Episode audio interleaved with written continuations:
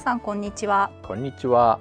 本が好き読書が好きなすべての人に送るポッドキャスト高所高実本好きの昼休み。朝日新聞社が運営する本のウェブサイト高所高実編集部のヨッシーとガンちゃんがお届けします。このポッドキャストでは最近気になる本の紹介や著者インタビュー業界ひそひそ話まで読んで楽しく聞いて楽しいひとときをお届けします。はい、えー、前回に引き続き休日で人の少なくそしてエアコンの効いていないオフィスから お送りします。はい。はい、えー、前回に引き続きまして造本御礼高所高実に届きながらほとんど紹介できない出版社さん著者さんからの本をせめて触りだけでも紹介するという。はい、えー、えー、っと多分前回と今回でおそらく、えー、十数冊は紹介するはずなんですけどとても、うん、そこにも収まりきれない本があまりにたくさん目の前に積まれているのでちょっとなんか申し訳ないなと思いつつ。そうですね。本当に、はい、いつもありがとうございます。ありがとうございます。では今回はガンちゃんから。はい。じゃあ私の方から気になる本を紹介していきます。えっ、ー、とですね。まず私の一冊目は食べて楽しむ科学実験図鑑。ほう、えー、小島よしみさんの本で、えー、こちらソフトバンククリエイティブさんからいただきました。ありがとうございます。もうあの図鑑の連載を担当してたので図鑑ってつくだけでまず手に取るんですけど、はいはいはい、一旦、ええ、はい。でこのこちらの本ではですね料理やお菓子作りを実験として行いそこで起こっていることを科学的に説明しているということで、はい、あのまさにこのしかもその食べられる食べられる実験を集めているっていうことで、はあ、例えば食べられる実験というとどんなのでしょう？食べて楽しむっていうことなので例えばですね今ここに何があるかなと,、えーと、フルーツポンチ、はい、こう多分噴水のようにシュワシュワとなるようなフルーツポンチの作り方ですとか、はい、あとはですね宝石みたいなキラキラとしたロックキャンディ砂糖の結晶でこうできたキャンディーですね。カラフルな。あ、はい、なんか作る実験だったり、その砂糖の結晶化のまあ実験みたいな感じでそれを使ってロックキャンディーを作る。とか、はい、あとまあこのチーズがビヨーンと伸びるようなフランスの郷土料理のアリゴを作る。はいはいはい、はい。ええ、といったものなどがある感じですかね。はい、あのじゃがりこにチーズを入れてレンジでチンしてじゃがりこを作るというなんか昔流行りましたよね。流行りましたね。一時期。はい。結構いろんなあの実験がたくさん載っていて。さっきちょっとそのなんかちらっと見てて、あそれそれあのなんかえっ、ー、と上と下ではっきり分かれるカフェオレの作り方とか。上が白、下が白、うん、どっちにするかみたいな。うん、二色カフェオレの作り方とか。カフェオレの作り方とか。面白いですよねこれ楽しみながら料理的な要素もあるし それと一緒にこうなんかちょっと自由研究みたいな感じの実験もあるので、ね、なんかただ実験で終わるんじゃなくてこの最後食べて美味しく終われるっていうのがいいのかなと。うん、なんか料理ってビジュアル大事ですもんね。大事ですね。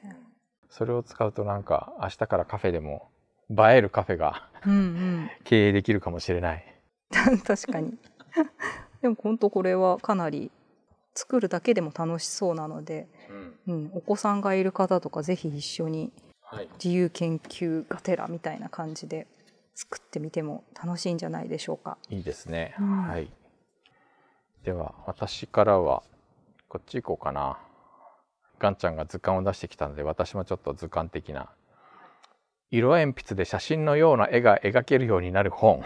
おツイッターフォロワー6.3万人の大人気著者が起きえる教えるケイトさんという方ですけれども、あのー、このまるで写真のような鉛筆がありますよね。はい、あのね、時々ツイッターで、はい、バズるやつですね。えってなりますよね。えってなるやつ、うん、これの書き方を一から指導してくれる図解の本なんです。へ種明かしがじゃあ。というかなんかそんなにねあの要はなんか難しいことはあっと驚くような裏技ではなくてやっぱりなんかちゃんとそれなりに技法があってうん。それに基づいて書いていくんだけれどやっぱり結構見ていると鉛筆色あの鉛筆とか色鉛筆もかなりその色の番号とか、はあ、えーえーポリクロモス。120色セット。3万6千円。60色セット。1万8千円とか、うん。えールミナンス。6901 1本。8500円前後。12色セットとか。なかなか簡単に手が届かないなこれは。うん。えー鉛筆補助軸。鉛筆トレース台ハサミとか。まあ、えー塗り方ですね。なんかねクロスハッチングっていうこうシャッシャッシャッシャッシャッってこう線を引きながらこうだんだん色を塗り重ねていって濃淡をつけていく。技法をいろいろと重ねていくことでやっぱりちゃんとあこういう絵が描けるようになるんだという。へなるほど。こういうふうにして描いていたんだっていうのがなんかでも真似できなさそうです。そのなんかこう書き方がこうですよって言われても。まあ一朝一夕には無理だろうなという感じがする。そうですよねやっぱり。ちゃんとした、そこそこちゃんとこう絵心がないとできなさそうですよね。でもなんかこれを見ると自分でもできそうな気がしてくる本当。ですか？ちょっとじゃあ今度ぜひそれを参考になんか書いてきてみてください。できるかなこれ。なんかこういうのって本当なんかパラパラと眺めていると自分もできそうな気がするんだけど実際やってみるとみたいなところって結構あったりしますよね。あったりしますよ意外と難しいっ意外と難しいとか。うん。でもなんかちょっとこのこういう絵描いてみたいなとか思ったりもするので、え じゃあ画伯ヨッシーデビューみたいな。ーいやーなんかじゃあはいはい続いてはい、じゃあ続いて私の方ではですねき気になったのが、えーこちらの作品です。と漫画になります。はいえースタジオカバナという、えー漫画で馬あぐりさんという漫画家さんの作品になります。はいこちら角川さんからいただきました。ありがとうございます。えーっとですね、まず何が気になったか、TikTok で話題沸騰、歌で色づく甘酸っぱい青春ラブストーリーという、えーキャッチコピーが何だろうと思っても本当に、えー Z 世代女子が夢中になっているという触れ込みにはい触れ込みとあと次に来る漫画大賞にノミネートされているっていうことで。あそうなんですか。はい。なので注目の作品なのかしらと思い手に取りました、はい。えーこちらのあらすじはですね真面目が取り柄の、えー女子高生牧ゆかり。ある日彼女は非行少年と呼ばれるクラスメイト草加祐介が恋の歌を歌う姿を見てしまう。普段の彼からは想像もできない甘く切ない歌声に一瞬で虜になってしまったゆかりそれがか切ない片思いの始まりになるとも知らずに「てんてんてんてん」なんかもうね青春ラブストーリーとかもうなんかあれなんですけど、ええなんかもうだいぶ昔に。もうなんかもう 昔すぎるんですけど。ええ。でもなんか今こうちょっとそのねあの若い世代の女子たちが夢中になっているっていうところでちょっと私も少しは若い感覚を取り入れたいみたいな。何おばさんみたいなこと言ってんだよ。いやいやもう実際おばさんなのででもなんかそれですごい気になっていてこちらがなんか最新刊が5巻が8月に出るらしくて、まあ、そのお知らせということではい。1巻をちょうど検本いただいたのでちょっと1巻読んでみたいなってあ思いました。はい、甘酸っぱいちょっとこ甘酸っぱい青春の。う青、春を思い出したいみたいな。うん、気になる一冊だなと。あとはい、はい。そのやっぱり次に来る漫画大賞にノミネートされてるっていうところもちょっとそのね行方も気になるなというところでチェックしておきたいなと思いました。なんかテーマとしては歌なんですかね？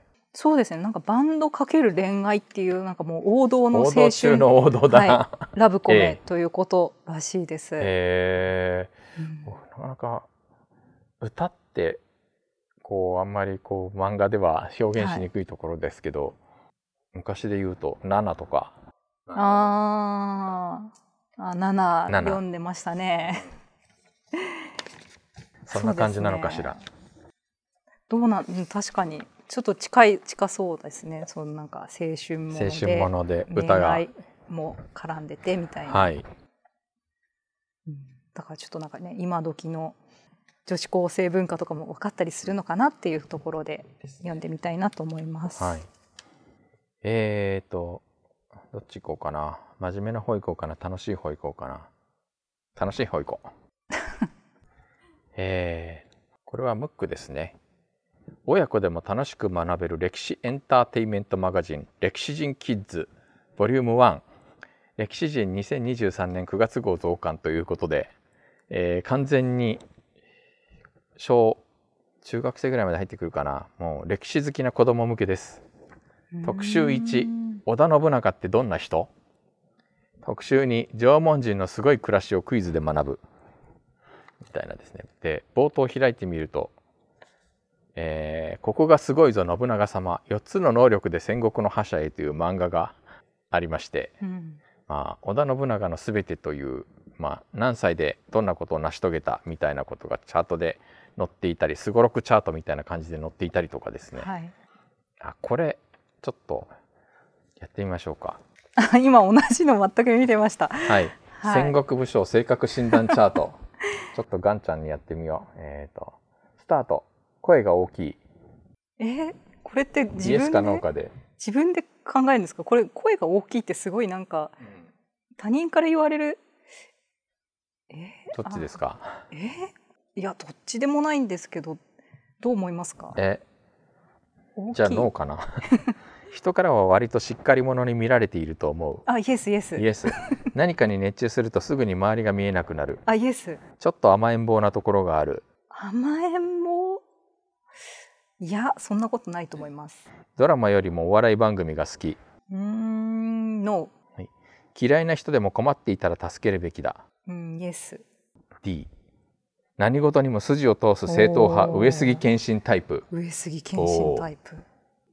ちなみに私はですね、はい、じゃあ行きますよ、はい、声が大きい。イエスだな。イエス飛行機より自転車が好き。イエスだな、えー、何かに熱中するとすぐに周りが見えなくなる。同じとこ来たな。イエスだな。はい。ちょっと甘いぼんなところがある。ノーだな。ノーあちょっと同じルートたどってます。ドラマよりもお笑い番組が好き。うんなんかちょっとここ 同じことになっちゃうからイエスにしようか。そんなあでもじゃあいいんですか？イエスで、はい、はい、じゃあ着るものには相当こだわっている。No いいおお武田信玄タイプ行動力抜群の頼れるリーダー嘘だろ えでもあのやっぱさっきの別れ分岐点であれだったんですかね。そうですねなんか。じゃあもし本当にちゃんとちゃんとやってみたらどうですか？自転車が好きで、うん、脳にしてみると。そんな そんな分岐たらればしまくっていいやっぱり人生で大切なものはお金お金だ。悩むなこの選択肢。うん。脳にするとやっぱり甘えん坊なところがに戻るんですね。困った時はとにかく神様に祈る。の人前で泣くことはめったにない。イエスだとああイエスこうこっちこう来ると織田信長になる織田信長になるんですね。型破りなカリスマリーダー。まあちょっとあのこんな感じで いろんなこう楽しい、えー、仕掛けが盛りだくさんですのでちょっとこ漫画もたくさん載ってるしねそうですね。面白いですね、うん、そう。いろんな。名言お悩み相談室。お悩み1勉強のやる気が起きない。えー、勉強親も口にはしないけれど勉強しろ大丈夫なのオーラを感じます。回答するのは野口英世。学問は一種の登記事業である。かなり勉強な私かなり勉強熱心な私ですらも小学生の頃は勉強に身が入らない時期があったと。なんだな全くなるほど。この先人たちが偉人偉人の皆さんが答えてくれる答えてくれるという話ですね、うんうん、はい。えー、なんか夏休みの。これ多分オンエアする頃にはもうなんか夏休みをもう。まあそうですね。ちょっと間に合わない、ね、間に合うもうなんかあとあと数日だと思うんですけど夏休みって、えー、なんかの種に 自由研究の種に。ね、さっきのあの図鑑と合わせて、はい、ギリギリあの最後の日に頑張るタイプのお子さんならきっといけるかと思います。はい。はい、じゃあ続いて私がピックアップした一冊は、えー、神田伯山講談放浪記。講談社さんからいただきました。はい、はい。えー、神田伯山さん伯山が、えー、名作講談の舞台となった場所を訪ねて講談の持つ物語としての魅力を紹介します。また、えー、他芸の他ジャンルの城とも言うべき場所を訪ねて講談という芸能の未来について再考しています。現場に行っての論考だからこその臨場感が迫ってきます。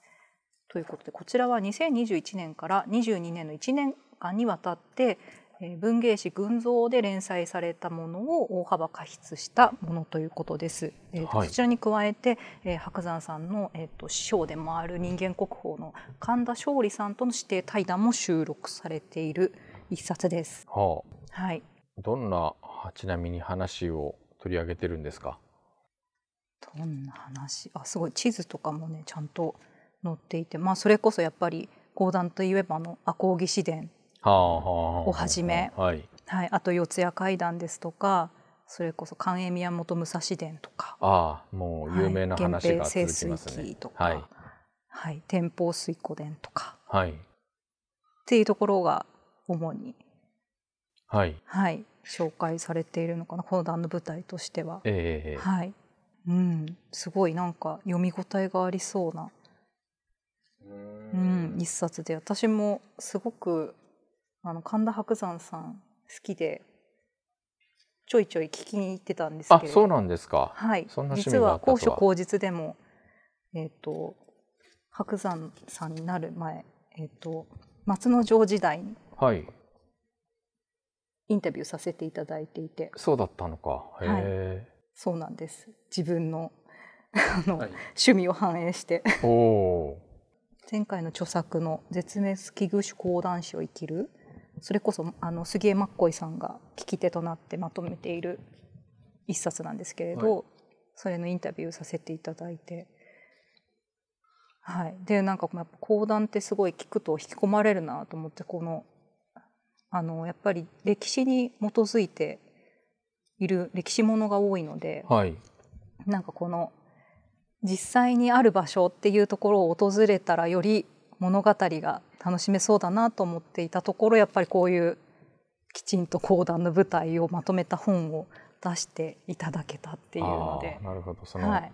赤穂浪士の泉岳寺とか、うん、あそうですね。まさに。あ の宮本武蔵の巌流島とか、はい、あなんか意外となんかその舞台としては有名だけども実際に行ってみたこと実際に行ってみることってそうそうないかもな。泉岳寺もまあなんかあの地下鉄の乗り換え駅としては よく降りるけどそうなんですよね。私もなんかそうそれこそ講談で講談のなんかあのお話で聞いてあの有馬温泉の方にあるなんだっけなんとかの滝ちょっと忘れちゃったんですけど、はい、っていうのがあ本当にあるんだってたまたま有馬温泉に行った時にあこれって講談で聞いた滝じゃんって思って、えー、なんか一人その時興奮した記憶があります。へうん、なんかやっぱりそうやってリアルな土地と結びつくとなんか一気にこう思い入れというかその話への思い入れって言いと言いつつもちょっと忘れてるんですけど、はい、なんかそういうのが増してくるのでなんか、まあ、これ読んでみたいな。一本一本が長いですからね。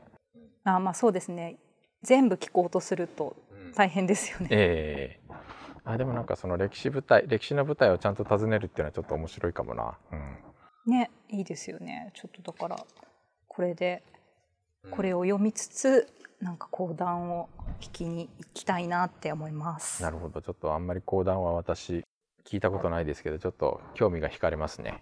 はいぜひ聞いてみてください。はい続いて私「大丈夫私を生きる」山川清香さん集英社から、えー、この山川清香さん23歳のあ29歳の女性ですがトリーチャー・コリンズ症候群というあの生まれつき顔の骨がうまく形成されない病気でやっぱり、えー、非常にそのせいでいろんなこう悩みを抱えてきた方ではあるんですけれども、えーと、でも5万人に1人の確率で発症するらしいんですけれどもまあ見た目に対する心ない言葉や態度に幼い頃から傷ついてきた著者や生きづらさや自分の弱さと向き合いながらも両親や周りの人たちの惜しみないサポートを受けて成長し自分の人生を見出していくという、うん、実際この方はいろんなテレビとかにもあの出演していて、まあ、今その全国を講演活動で回ったりしているというですね、うん、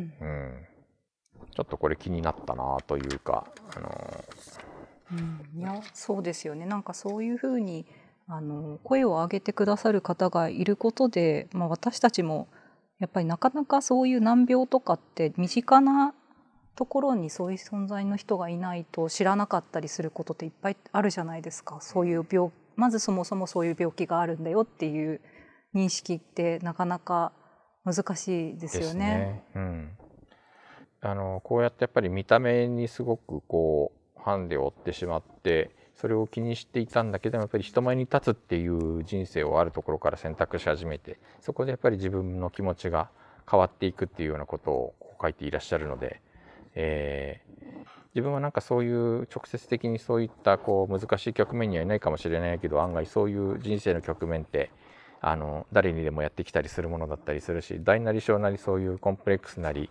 生きづらさみたいなのはね、あの誰でも抱えているものなのでなんかそういったことをこう向き合っていくのもまああのいい契機になるのではないかなという感じの本ではあります。はい、確かに気になりますね。どうでもいいですけど、さっき私が思い出せなかった滝の名前が分かりました。はい、包ヶ滝でした。は はい、包ヶ滝っていうそういうお話があって。あの有馬温泉のあたりって確かに源平の合戦古戦場だから結構いろいろありますよね。あそうですね。うん。なんかそうあの電車に乗っていた時に日踊り越えっていう駅があったんでおおとなんかびっくりした記憶が あの辺り。昔ちょっとあの辺りにも住んでいたのでです、はいはいはい。えー、では一通り、えー、前回と次回で紹介し終わりましたのでそれぞれちょっと一冊なんか、はい、えー、気になった本を。えー、これ悩めますよね。もうよし決めましたか？僕はさっきガンちゃんがやってた図鑑。ああもうああれですね。お子さんと一緒にやってみたいと。科学実験食べて楽しむ科学実験図鑑。あのなんか滝沢カレンさんもやっぱりなんか高校生ぐらいの時に、毎日のように台所で実験をしてたっていう、はいはい、なんかそれがあの料理好きにつながって今のこの間の高いカレンの台所っていう、うん、えー、あの本につながったっていうのを過去にお話ししてたのでいいかもしれないとちょっと。あなんかこれでもなんかいいな。なんか会社辞めてカフェを これ科学実験カフェみたいな。科学実験カフェっていうかなんかこれやっぱりあの映えるこう料理の見た目のこさえ方 マニュアルなんです実は。なると、うん、そうこの何？みかんの薄皮を剥かずに剥くとかですね。おお、うん。確かにちょっと気になる。これはあの重曹を、うんうんうん、重曹でこう皮を溶かしていく作業なんですけどもこういうのとかも、うん、作れるしこのふわふわ淡雪感とかなんかなんかね写真がいちいちね美味しそうなんですよこれ。惹かれるんですね。惹かれる。うん。綺麗に撮れてる。なんかこれが作れるんだったらなんかこういうインスタ映えするカフェやったらお客さん来るかなと。よしカフェ。うん。ガンちゃんは何がいいですか、えー、じゃあ私やっぱり山崎まりさんの「カルペディエム」好きですね。にします、はい、いやちょっとどの本もあの持って帰りたいっていうかこう一つなかなか選びきれなかったんですけど今自分に必要な本はこれじゃないかっていう意味でこれにしてみました。なるほど。はい。人生を見つめ直す。うん、そうそうそうですそうです。この老いとね、はい、老いと死をどうっていうのはなんかやっぱり今年ちょっと私もあの祖母もな祖母とかも亡くしたしなんかそうやって死について考える機会もあったので、うん、うん、やっぱり改めてちょっと人生折り返しもうすぐ折り返し地点というところでちょっと考えたいなって思ってます。あの、うん、落語で資本論はあのちゃんと読みます。はい。団慶さんのサイン本我が家に何冊かありますがどんな話になるのかちょっと興味津々というか若干怖い気もしますが、えー、マルクス解説本としてはかなり異色な方に入ると思いますので。そうですね立川談志がマルクスっていう解釈が。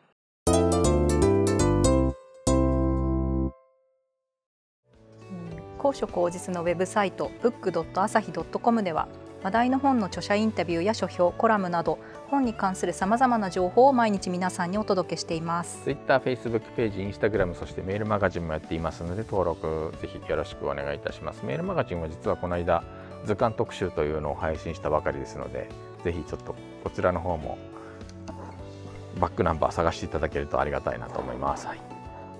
そしてポッドキャストへのご意見やご感想もお待ちしていますツイッターのハッシュタグ本好きの昼休みまたはホームページの一番下のお問い合わせからお送りください。それではまた来週。さよなら。さようなら